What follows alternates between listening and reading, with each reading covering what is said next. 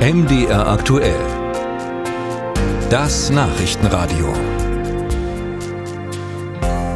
Die Ukraine, die will in die NATO, weil nur die dem Land echten Schutz bieten könne. Dagegen aber gibt es Widerstände, nicht zuletzt aus den USA und auch Deutschland. Vielmehr könnten sich die Vereinigten Staaten vorstellen, der Ukraine ähnlichen Schutz zu bieten wie Israel. Das allerdings erst nach einem Kriegsende und so lange bis zu einem möglichen NATO-Beitritt. Schutz zu sagen, wie für Israel, wie aber sehen die konkret aus? Darüber spreche ich mit Jan Christoph Kitzler. Er ist unser Korrespondent in Tel Aviv. Herr Kitzler, wie sehen denn die Sicherheitszusagen aus Washington für Israel tatsächlich aus?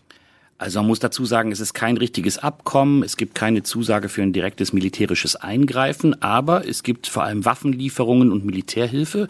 Das sogar in einer ganz konkreten Summe. 3,8 Milliarden Dollar fließen jedes Jahr nach Israel. Das ist auch vom US-Kongress äh, genehmigt worden. Das gilt für zehn Jahre, jetzt noch bis 2028. Und dieses Geld aus den USA, daran hängt das israelische Militär in wesentlichen Punkten. Das fließt eben vor allem in Waffen, zum Beispiel auch in moderne US-Kampfflugzeuge. Und das hat schon auch Tradition Innovation, das gibt es schon aus den USA seit den 70er Jahren. Es gibt dann noch darüber hinaus gemeinsame Entwicklungsprojekte von Waffensystemen, zum Beispiel Arrow 3, das ist ja in Deutschland auch ein Begriff, der Raketenabwehrschild, den auch Deutschland jetzt anschaffen will, der wurde gemeinsam von US- und israelischen Rüstungskonzernen entwickelt.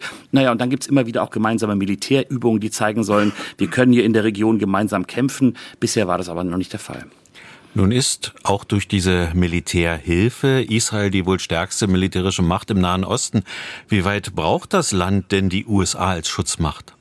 Israel ist extrem hochgerüstet, hat eine der modernsten, schlagkräftigsten Armeen der Welt, aber man muss sagen, es hat es auch mit vielen Bedrohungen von vielen Seiten zu tun. Iran ist zum Beispiel ein wichtiger Player hier, der immer für diese Bedrohungen steht und diese Bedrohung immer näher an die israelischen Grenzen heranschieben will, zum Beispiel durch die Hisbollah im Norden, aber auch durch den islamischen Dschihad. Es gab jetzt zum Teil Raketenabschüsse schon aus dem besetzten Westjordanland, das hat es lange nicht gegeben.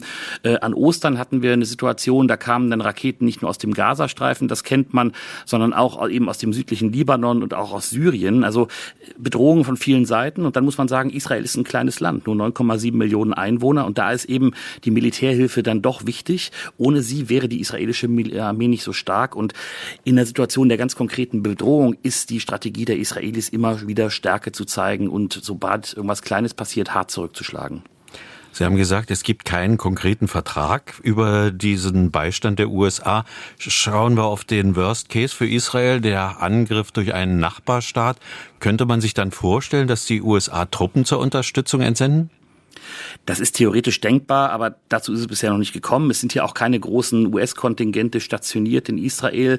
Das liegt auch an der israelischen Strategie, die sicher mit den USA auch abgestimmt ist, äh, Angriffen oder möglichen Angriffen, wo es geht, zuvorzukommen. Deswegen gibt es zum Beispiel regelmäßige Luftschläge. Fast jede Woche starten hier Kampfjets, äh, um Ziele in Syrien anzugreifen. Da versucht der Iran eine Basis aufzubauen und das soll verhindert werden. Es gibt auch verdeckte Operationen durch Israel im Iran, die das Ziel haben, das iranische Atomprogramm auszubremsen, zum Beispiel durch gezielte Tötungen von Wissenschaftlern oder hohen Vertretern der Revolutionsgarden und das alles mit technologischer Unterstützung der USA. Was die USA haben, sie haben große Mengen an Munition in Israel deponiert, die sind aber jetzt in großen Teilen abgezogen worden und kommen äh, in der Ukraine zum Einsatz.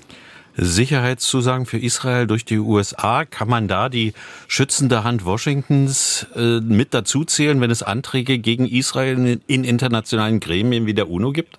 Ja, das stimmt, wobei die äh, Anträge äh, nicht eine direkte Sicherheitsbedrohung natürlich darstellen. Aber na klar, äh, die USA sind immer nicht dabei oder legen ihr Veto ein, wenn es um Resolutionen der Vereinten Nationen gegen Israel geht. Die beteiligen sich nicht daran. Ähm, interessant ist, dass die Ukraine sich an diesen ähm, gegen Israel gesetzt äh, gerichtete Resolutionen oft beteiligt, denn meistens geht es da ja um die Besetzung palästinensischer Gebiete und da fühlt man sich aus der Ukraine dann doch solidarisch, denn man selbst ist ja schließlich in Teilen von Russland besetzt. Also da gibt's noch nicht so eine einheitliche Linie, aber klar, auch da ist die USA fest an der Seite Israels. Die Einschätzung unseres Israel-Korrespondenten Jan-Christoph Kitzler.